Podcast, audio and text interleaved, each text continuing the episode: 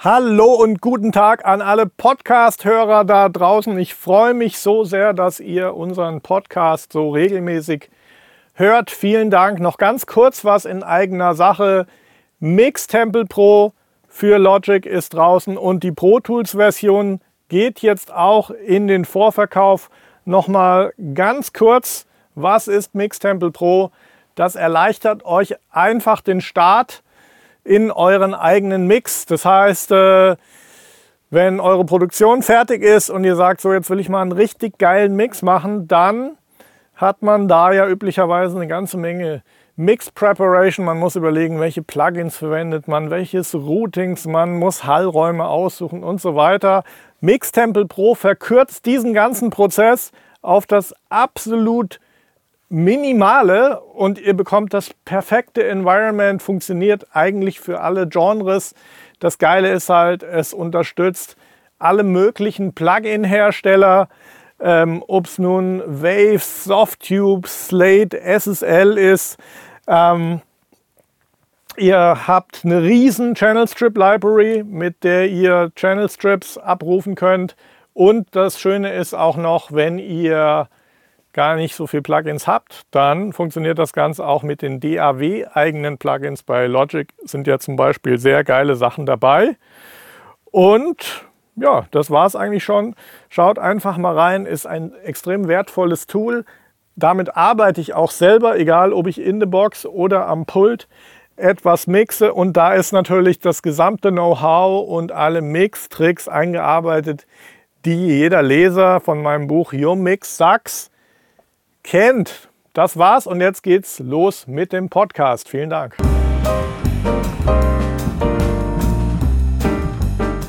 Ich würde jetzt erstmal anfangen mit dem Chorus zu arbeiten, wenn ich ja. jetzt ein Stem-Mastering machen würde. Ja. Das ist für, für mich wäre das jetzt schon so eine Art Mini-Mix. Aber das ist ja das, der Grund, wieso wir eben das Stem-Mastering auch einfach so gerne machen. Zum einen ist es eben die Sache, ähm, dass das Problem ist ja, dass Mixen auf dem Pult schon aufwendig ist.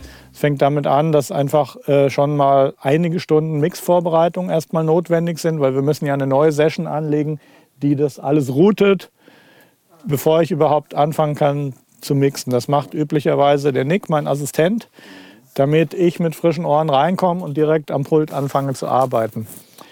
Ähm, das ist für die meisten Leute nicht praktikabel. Erstmal von den Kosten her, weil wir da auf jeden Fall vierstellig sind, weil das ist einfach ein gewisser Zeitaufwand.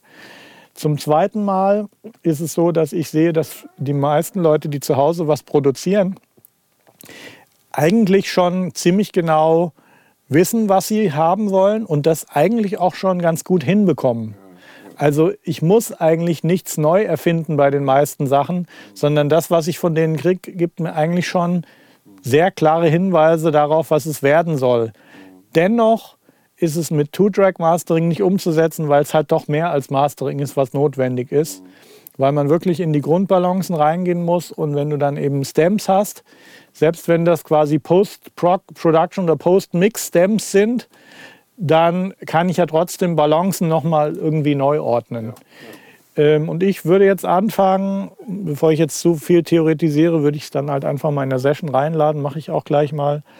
Für mich äh, würde ich erstmal den Chorus zusammenbauen. Ja, ja. Dieser komplexere Rhythmus, der muss weiter vorne stehen, ja. äh, mittiger sein, weil den muss man in dem Moment richtig aufs Ohr bekommen. Und dann muss man von, der, von dem Aufbau des Songs äh, den Teil vorher mit diesem Synthi-Piano entsprechend vielleicht abschwächen oder so bauen, dass sich halt von Strophe Richtung Chorus eine Steigerung ergibt und der Chorus wirklich diesen Höhepunkt hat. So ist es jetzt so, dass das Piano schon euphorisierend ist und Schub macht, aber dann, wenn der Chorus kommt, die Sache zusammenfällt. Ja. Ähm, und dann wird man sehen, ob das eine Sache ist, die sich im Mix lösen, lösen lässt oder ob es vielleicht eine Arrangement-Frage ist. Ich, nach meiner Erfahrung, lässt sich das meiste dann schon im Mix lösen. Man muss nur die Balancen entsprechend verschieben.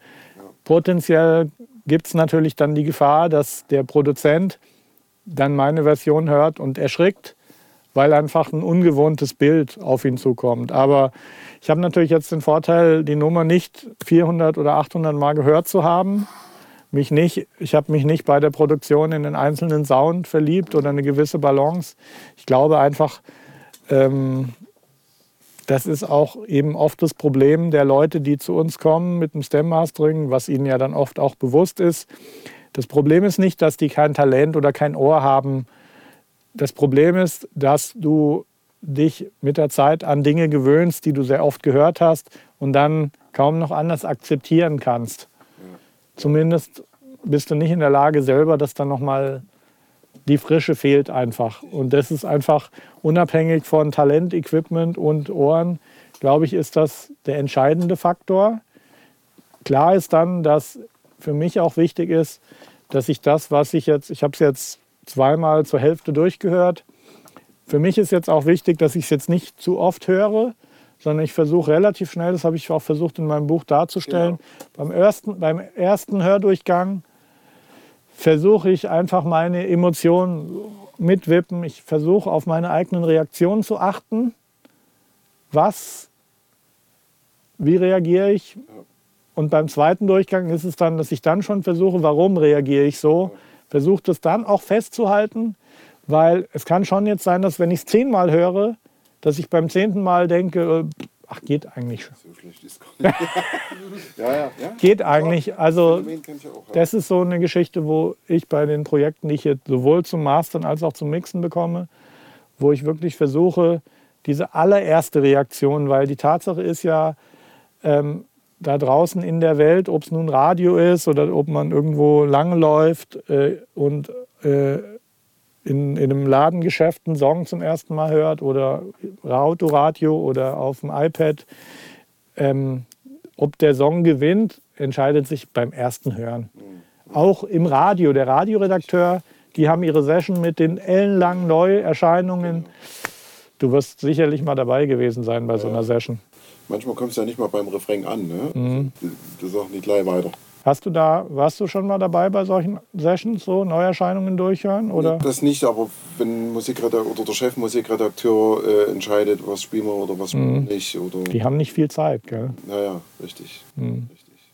Das heißt, es ist dann schon, ich hoffe dann halt bei mir, die Erfahrung, die ich habe mit kommerzieller, radiotauglicher Musik, dass dann eben ich vielleicht so genug Erfahrung habe, damit dieses erste Hören relevante, mir relevante Daten liefert, ja. wie man es optimieren könnte ja. noch für den entsprechenden Zweck. Und das ist ja jetzt durchaus eine Mainstream-Pop-Mucke, die auch im Radio funktionieren muss, eigentlich.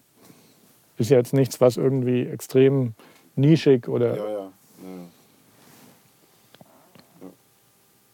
Bei dann spezielleren Genres, Hip-Hop, Underground, irgendwas, dann ist auch mal okay, wenn irgendwie was zusammenfällt und man sich denkt, was ist jetzt kaputt. Mhm. Ist dann vielleicht auch gerade mal interessant, aber ich denke, beim, beim Radio ist halt wichtig, dass, dass du immer, dass du nie den Faden verlierst als Hörer, dass dich das Lied einfach durch, ja, dass sich das Arrangement und der Mix durch das Lied führt ohne dass du abschaltest oder umschaltest, dass es immer spannend bleibt. Ich gehe da sehr intuitiv vor bei solchen Geschichten, weil hier ging es jetzt einfach darum, dass mir der Chorus vorher zusammengefallen war. Ja, und ich mache ganz einfach Sachen in die Mitte nach vorne holen. Und was jetzt intuitiv einfach ein Punkt wäre, ich lege jetzt ein Sidechain an. Mhm. Das, ein bisschen frei zu machen. Mh, genau, dann mache ich ein Multiband ein Multiband äh, Sidechain. Also ich, T6? Hm? Ja, ja, genau. T6 Sidechain. Den mache ich hier auf die Gitarre. Ich gucke mir jetzt mal ganz grob an, einfach mit dem EQ, wo die Vocals, wo die Gitarre ein bisschen Platz machen könnte ja. für die Vocals. Also das wäre jetzt so der. Ich würde jetzt erstmal aufhören, daran zu arbeiten, mhm, mhm. weil im Grunde genommen habe ich jetzt das korrigiert, was für mich musikalisch nicht gestimmt hat an dem Mix. Ja. Ja. Und jetzt würde ich das einen Tag liegen lassen, um nochmal dann frisch zu hören, ob das, was ich da geändert habe, wenn man es mit dem äh, Mix vorher vergleicht, ob das ob der Eingriff zu extrem ist oder ob ich da den Künstler jetzt beleidige. Aber ich glaube, von meinem Verständnis her ist einfach der, ist einfach der Chorus besser verstehbar und wird als Hörer besser durchgeführt. Und so Kleinigkeiten, ob man dann das Tremolo hier rausnimmt, zurücknimmt, ein bisschen, ein bisschen mehr, das muss man dann noch gucken. Das ist so eine Sache, ich können wir ja morgen auch noch mal rangehen, mhm. das einfach mal simulieren, weil so in so einem Fall würden wir das einen Tag liegen lassen mhm. und dann noch mal reinhören oder ich würde den Nick dazu holen, mal fragen, ja. wie klingt das für dich? Würde ihm vielleicht auch gar nicht den Rough Mix vorspielen, sondern nur das, was ich habe. Mhm. Ja. Und dann wäre der nächste Schritt irgendwie eine Masterkette aufzubauen dann zu gucken, okay, wollen wir das ist wirklich jetzt nochmal auf der Summe komprimieren, kompakter machen, wie viel kompakter? Boom! Sorry, dass ich nochmal unterbreche. Hier ist der Marc Mozart. Zunächst mal der Podcast, den ihr gerade hört. Falls ich es noch nicht gesagt habe, der ist natürlich ein Mitschnitt aus einem unserer Mix-Coaching-Seminare. Mentored bei Mozart heißt das Programm. Das sind zweitägige Wochenend-Seminare, die könnt ihr auf unserer Website buchen und den Link findet ihr in der Podcast-Beschreibung und weiter geht's mit dem Podcast. Das würde ich jetzt bei der Nummer tatsächlich morgen ja. dann mal machen. wir versuchen da bei der Summenbearbeitung, beim Mastering auch subtil vorzugehen. Ja. Natürlich wollen wir eine Lautheit haben, eine höhere, aber das, das passiert sehr selten mit, mit ein oder zwei Plugins, sondern das ist eine längere Kette. Ich würde im ersten Schritt hier weil mir der Mix insgesamt auch so ein bisschen kalt vorkommt, so eine Console-Emulation von Slate nehmen, so eine Neve-Emulation, ja. die einen subtilen Effekt macht, aber also wenn ich es euch zeige, können wir ja gerade ja. mal machen. Also das wäre normalerweise der erste Schritt, dass wenn ich die Spuren alle reinlade, dass ich dann generell dass ich generell äh, entweder am Anfang oder am Ende der Kette, in, also prinzipiell würde ich auf jede Spur einen Gainer ja. drauf machen. Äh, der würde minus 15 dB zwischen minus 10 und 15 absenken, ja. sodass ich auf dem Mixbus ungefähr bei minus 18 lande. Die, diese minus 18, der minus 18 dB Fullscale Referenzwert, der ist euch soweit geläufig. Mhm. Der geht ja davon aus, dass ich habe ja hier im Studio ähm, habe ich ja viel Interaktion, wo ich aus in the box ins Pult gehe oder in analoge Hardware. Mhm. Und ähm, analoge Hardware erwartet äh, einen gewissen normierten Eingangspegel. Und ähm, wir müssen jetzt im Grunde genommen äh, uns die alte Welt anschauen, die diese VU-Meter hat. Ja. Und äh, bei den VU-Metern haben die Mix-Engineers prinzipiell geguckt, ja. dass sie um diesen 0 dB-Punkt VU mischen. Genau. Mhm. Das heißt, es ging darum, dass die Einzelspuren hier, ja, wenn ein roter Bereich, war das natürlich nicht schlimm, mhm. konnte mal, aber man sollte generell darauf achten, dass es um oder unterhalb dieses 0 dB-Punkts hier stattfindet. Mhm. Und jetzt ist natürlich die Schwierigkeit gewesen, in dem Moment, wo dann Digitaltechnik anfing, ähm, war es ja so, dass bei den DAT-Rekordern der 0 dB-Punkt schon der Point of No Return war, wo eigentlich das Signal schon kaputt war, kann man sagen. Und äh, ursprünglich ist es eigentlich so gedacht, es ist am Anfang, in der, gerade in den, in den Workstations äh, im Rechner, äh, sind die Skalen eben oft falsch angezeigt worden, weil es ist auch hier die Skala, die wir hier haben, die Werte, die wir haben, sind ja dB Fullscale mhm. und das hier ist dBVU. Und ähm, ich glaube, dass es schon immer rein von den Voltzahlen im Profibereich so war, dass eben äh, 18 dB unter äh, Vollaussteuerung hier in, in der digitalen Domain entspricht exakt 0, 0 dB VU.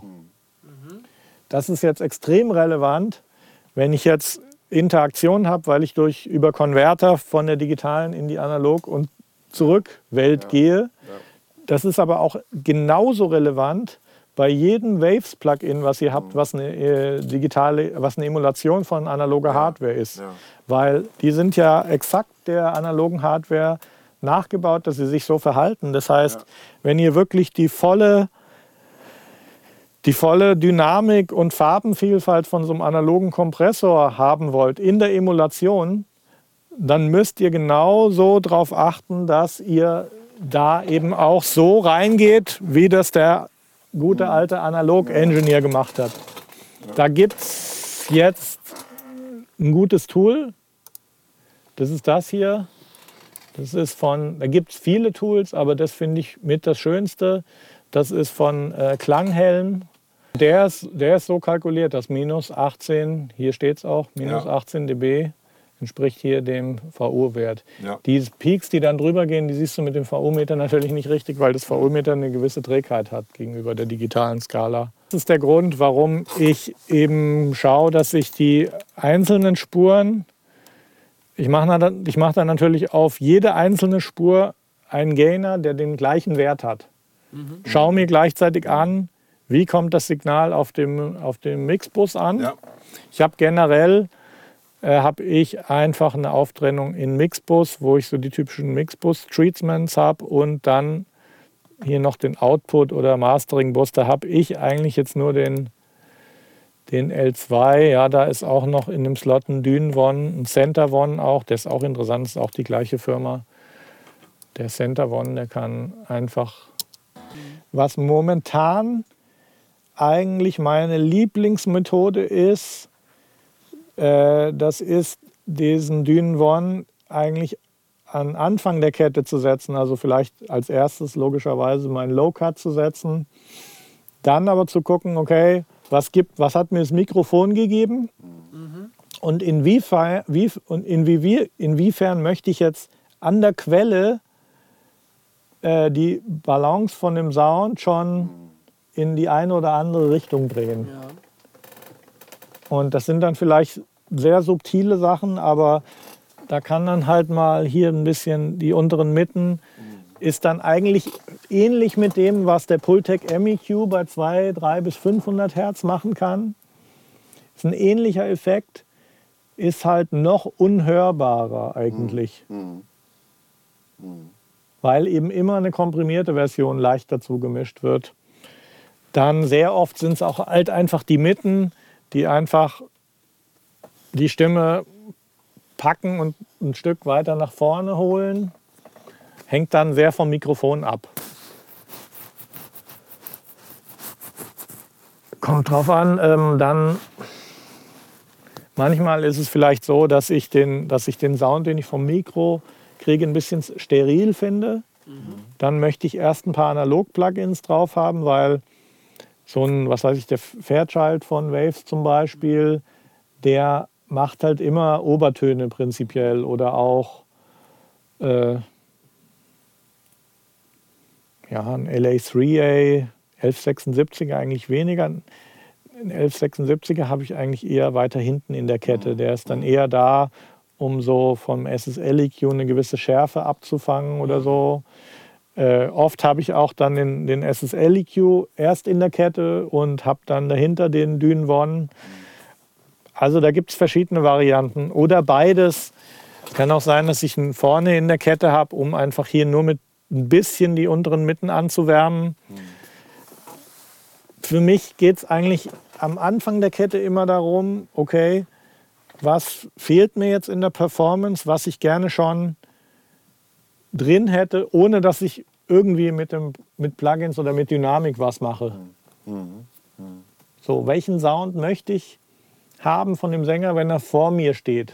Also das ist eigentlich das, was ich im ersten Schritt, da sind wir schon bei Vocals, wo wir morgen auch noch mal intensiv drauf eingehen, aber ich möchte als Ausgangspunkt, bevor ich irgendwas in Kompression schicke oder, oder Texturen in den Mitten mit einem SSL-EQ reindrehe, als Ausgangspunkt möchte ich was wahnsinnig Dynamisches, Volles haben, was so klingt, wie wenn der perfekte Sänger vor mir steht, wo du sagst, der hat jetzt alles, das stimmt alles, das ist der perfekte Raum, perfekte Sänger, das perfekte Mikrofon, weil ich möchte so mit einem richtig mit, einem richtig, mit einer richtig satten Ausgangsbasis anfangen zu arbeiten. Dass ich dann später in den Mitten gewisse Spitzen setze, hat ja mehr damit zu tun, dass eben noch eine Musik drumherum ist und dass es darum geht, dass der Sänger so ein bisschen die Fahne aus dem Ozean schwingt ja. und da erkennbar ist. Aber am Anfang möchte ich mal möglichst viel Fülle haben. Weil diese Fülle in den unteren Mitten, die ich am Anfang als Ausgangspunkt haben möchte, die wird am Ende vielleicht auch wieder weggedrückt durch irgendwas anderes, aber die ist prinzipiell vorhanden.